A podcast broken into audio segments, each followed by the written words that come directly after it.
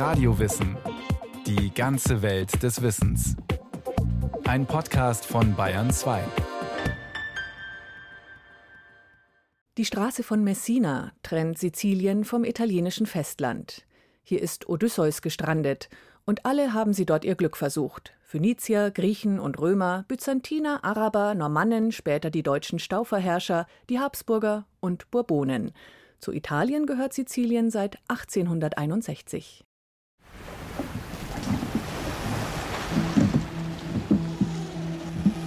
Seufzend ruderten wir hinein in die schreckliche Enge. Denn hier drohte Skylla und dort die wilde Charybdis, welche die salzige Flut des Meeres fürchterlich einschlang. Wenn sie die Flut ausbrach, wie ein Kessel auf flammendem Feuer, brauste mit Ungestüm ihr siedender Strudel, und hoch auf spritzte der Schaum und bedeckte die beiden Gipfel der Felsen. Diese Meerenge, die natürlich auch heute unglaublich eindrucksvoll ist, weil sie an beiden Seiten hohe Berge hat, auf die man blickt und von denen man auch das andere Ufer ganz nah sehen kann, die haben natürlich zusammen mit den ganz starken Strömungen, die es dauernd wechselnd in dieser Meerenge gibt, die Antike sehr beeindruckt. Wenn sie die salzige Flut des Meeres wieder hineinschlang, senkte sich mitten der Schlund des reißenden Strudels, und ringsum donnerte furchtbar der Fels, und unten blickten des Grundes schwarze Kiesel hervor. Und bleiches Entsetzen ergriff uns. Das ist natürlich eine extreme Gefahr für die Schifffahrt, vor allen Dingen, wenn sie eben keine Maschinen hat, sondern mit Segeln oder mit Rudern sich äh, fortbewegen muss, dann muss man abwarten, dass der Wasserstrom günstig ist, weil man sonst in große Schwierigkeiten gerät. Was der griechische Held Odysseus da schildert, das ist der Versuch, eine Darstellung zu geben dieser natürlich schwer fassbaren naturräumlichen Erfahrungen und Gefährdungserfahrungen, die die Seeleute da gehabt haben. So deutet der Göttinger Archäologe Johannes Bergemann die Beschreibung der Straße von Messina in Homers Odyssee. Verfasst wurde sie um die Wende vom 8. zum 7. Jahrhundert vor Christus. Sie ist also beinahe schon 3000 Jahre alt. Seit die Länder und Inseln des Mittelmeers bevölkert sind, beeindruckt die Meerenge von Messina die Menschen. Sie trennt Sizilien vom italienischen Festland und sie trennt das östliche vom westlichen Mittelmeer. Hier fließen das Tyrrhenische Meer, das sich von Korsika und Sardinien zur westlichen italienischen Festlandküste ausdehnt, und das Ionische Meer, das zwischen Süditalien und Griechenland liegt, ineinander. An ihrer engsten Stelle ist die Meerenge von Messina nur drei Kilometer breit. Sie ist 32 Kilometer lang und bis zu 250 Meter tief. Ein Nadelöhr mit gefährlichen Strömungen und felsiger Küste, an der oft ein starker Wind bläst. Trotz aller Gefahren ist und war sie eine vielbefahrene Handelsroute des Mittelmeers, und zwar in beide Richtungen. Quer verbindet sie Sizilien und Kalabrien an der Stiefelspitze Italiens. Ohne sie wäre Sizilien keine Insel. Und längs verbindet sie Griechenland, die Türkei oder die Länder der Levante, Syrien, Libanon, Israel mit Zielen im Norden und Westen, Häfen wie Neapel, Rom, Genua oder Marseille, wo man die Waren umladen und weiter hinauf nach Kontinentaleuropa bringen kann. Wer aber vom östlichen Mittelmeer nach Nordafrika oder Spanien will, der wählt die ruhigere Route entlang der sizilianischen Süd- und Westküste, vorbei an Malta, entlang der tunesischen Küste, weiter nach Algerien oder Marokko. Die marokkanische und die südspanische Küste bilden dann das Ende im Westen. In der Meerenge von Gibraltar öffnet sich das Mittelmeer dem Atlantik. Die Querverbindung ist und war vor allem für den Handel von Agrarprodukten wichtig. Sizilien ist bis heute Italiens Kornkammer. Auch Zitrusfrüchte werden nach Norden exportiert. Und Il Stretto, wie die Sizilianer sagen, ist die Nabelschnur der Insel. Frachter bringen Lebensmittel und Konsumgüter vom Festland, Autos, Maschinen, Haushaltsgeräte. Fähren transportieren mehrmals täglich Passagiere hin und her. Es werden sogar Züge über die Meerenge verschifft. Von Siziliens Hauptstadt Palermo aus kann man also beispielsweise mit dem Zug bis nach Rom fahren. Die Hafenstadt Messina im Nordosten der Insel, in der 230.000 Menschen leben, war immer wichtig wegen ihrer strategischen Lage und als Umschlagpunkt für Waren. Sie war umkämpft, wurde mehrmals zerstört und ist heute das bedeutendste Handelszentrum Siziliens.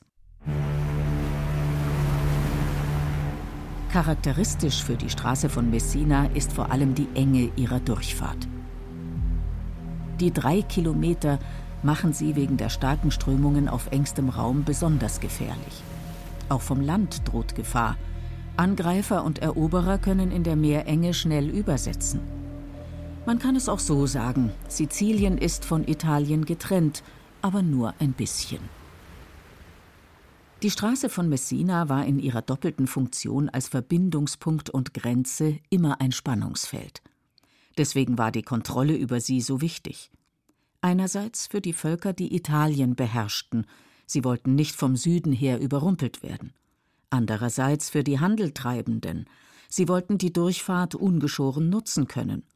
Und schließlich für alle, die Sizilien beherrschten, sie wollten nicht vom Festland her angegriffen werden.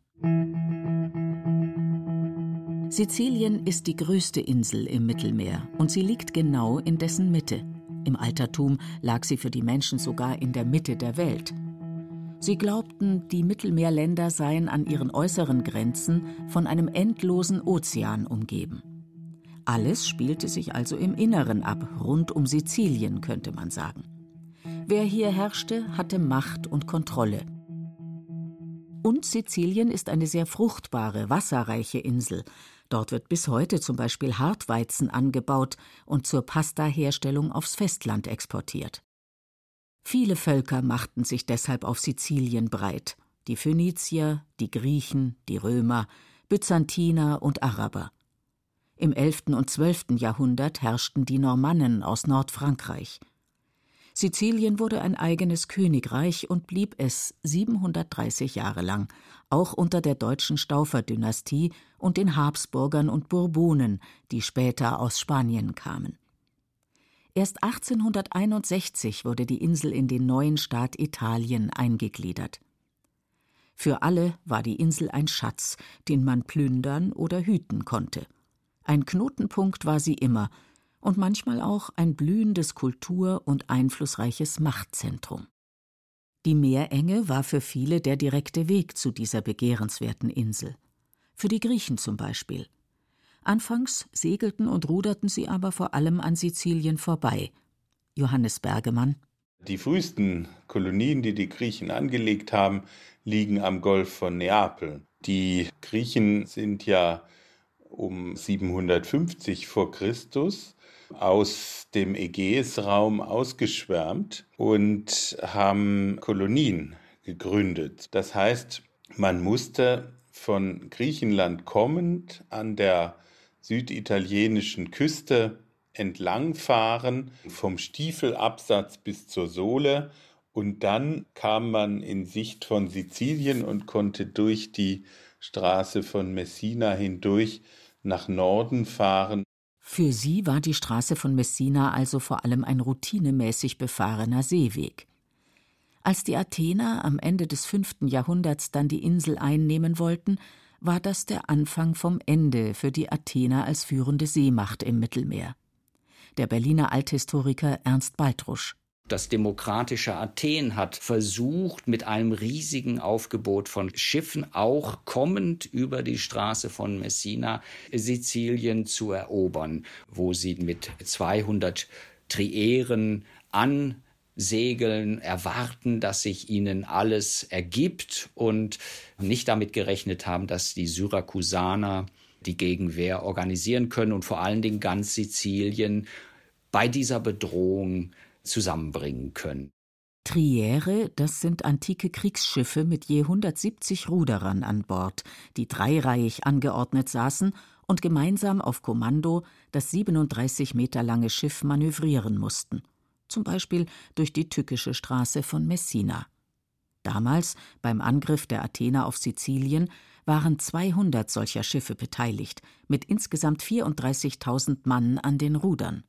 Ein imposanter Auftritt und ein enormer Aufwand. Sie wollten Sizilien unbedingt erobern.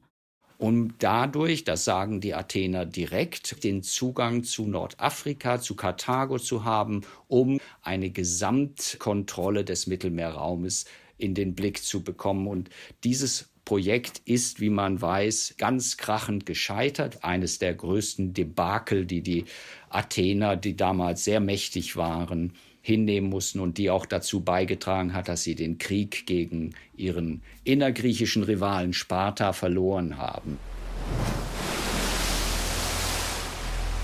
Auch bei einem anderen innenpolitischen Konflikt spielte die Straße von Messina eine wichtige Rolle.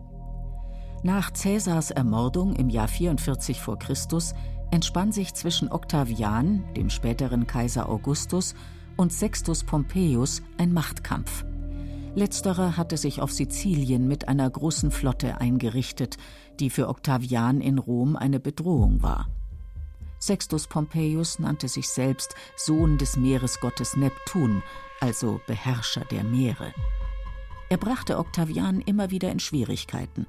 So fing er regelmäßig Getreidetransporte von Sizilien aufs Festland ab und erreichte damit, dass in Rom Hungersnöte ausbrachen. Irgendwann reichte es Octavian. Er wollte den Störenfried im Süden beseitigen. 42 vor Christus sandte er eine Flotte. Die wurde aber von Pompeius in der Straße von Messina zurückgetrieben. Das hat äh, Sextus Pompeius ausgiebig gefeiert. Es gab dort eine Inszenierung einer Seeschlacht, die er genau in der Straße von Messina abhielt und Octavian quasi vom italischen Festland zugucken musste, wie äh, Sextus Pompeius vor aller Augen die Seeschlacht nachstellte. Er benutzte dafür Kriegsgefangene, bei denen kam es dann für ihn nicht so drauf an, wenn die Schaden nahmen. Sextus Pompeius trieb die Demütigung seines Gegners Octavian noch weiter.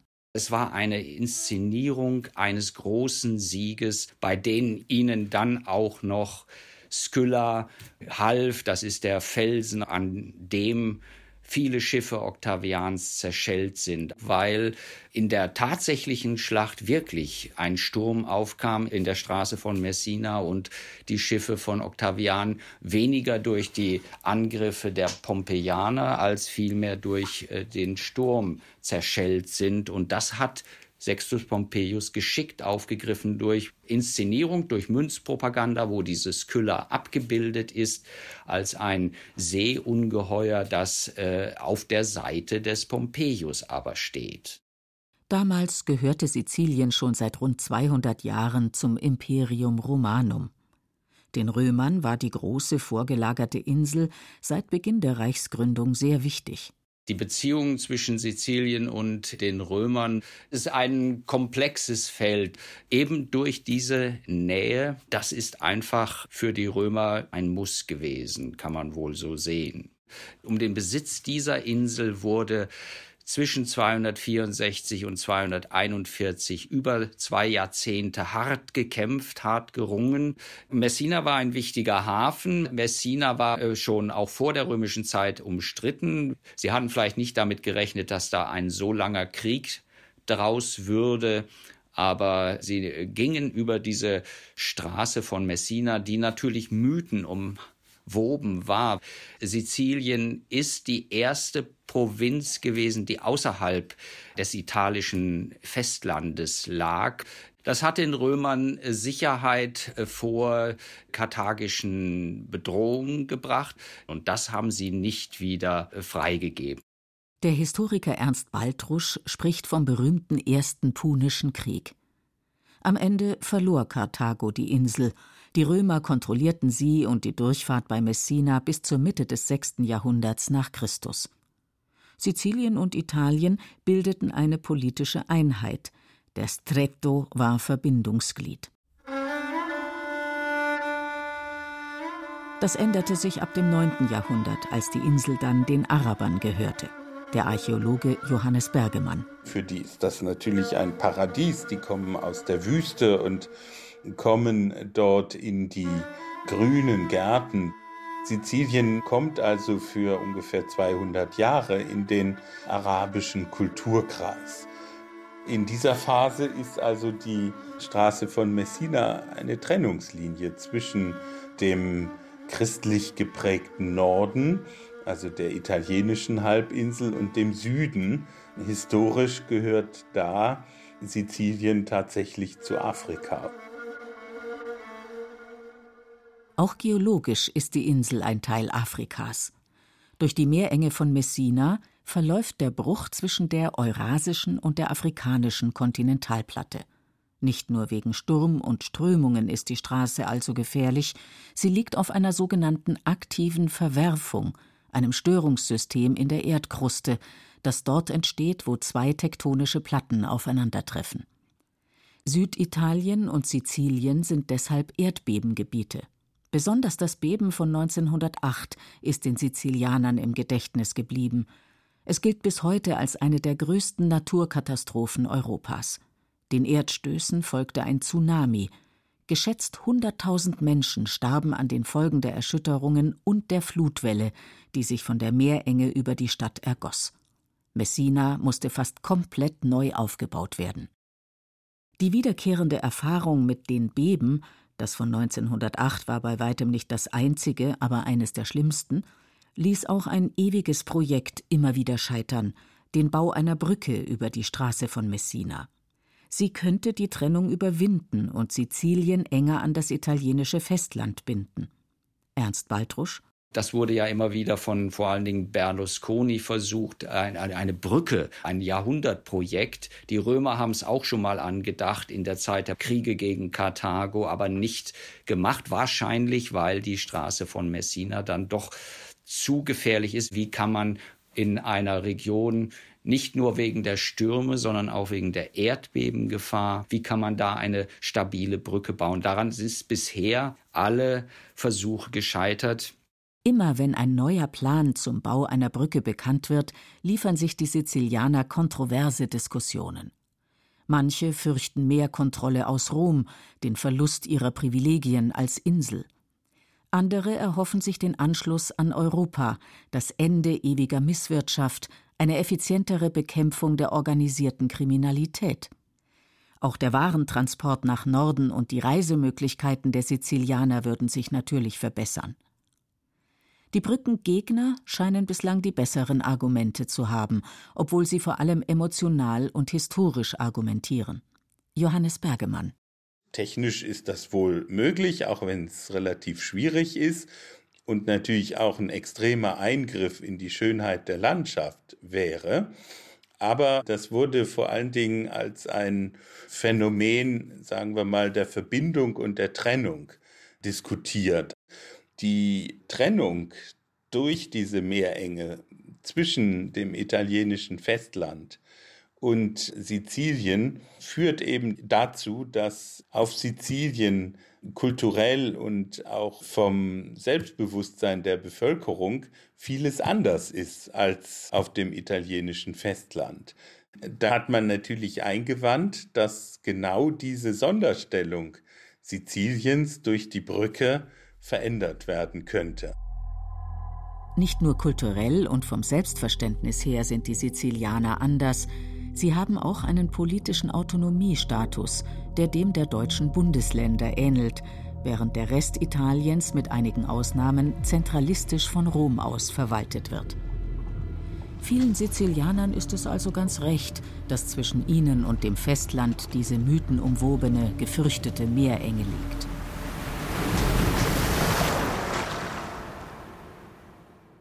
Der Regionalstolz geht bei manchen sogar so weit, dass sie von einer Abtrennung von Italien träumen.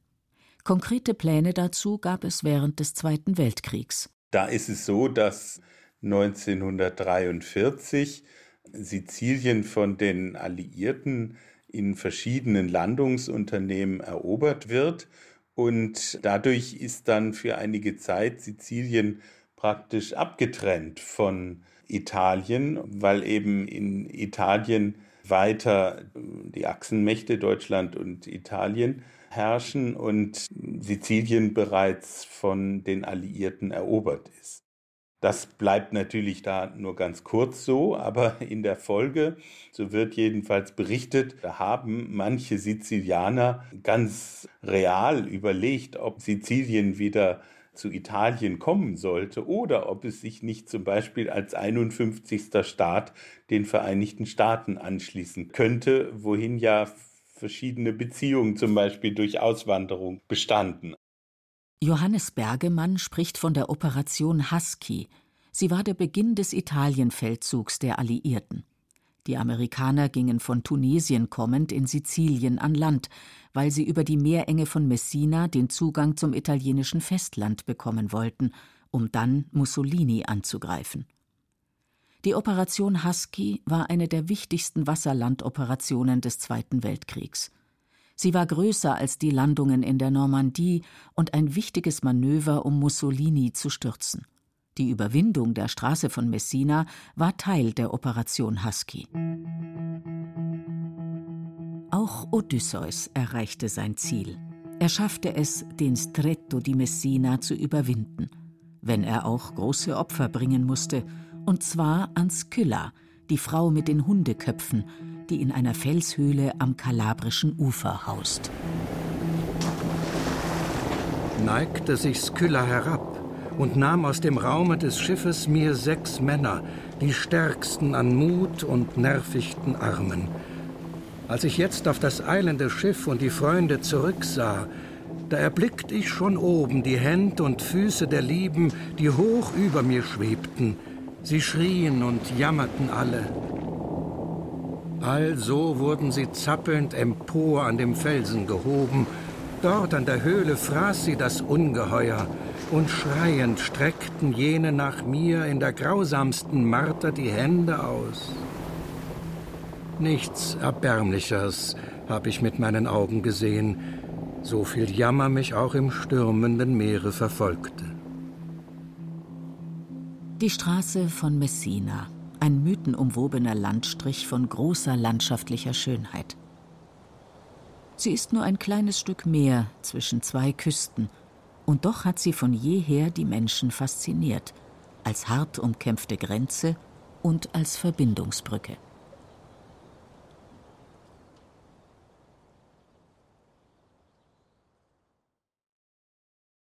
Das war Radio Wissen, ein Podcast von Bayern 2. Autorin Brigitte Kramer, Regie Martin Trauner. Es sprachen Beate Himmelstoß und Rainer Buck. Ton und Technik Fabian Zweck, Redaktion Thomas Morawetz. Wenn Sie keine Folge mehr verpassen wollen, abonnieren Sie Radio Wissen unter bayern2.de slash podcast.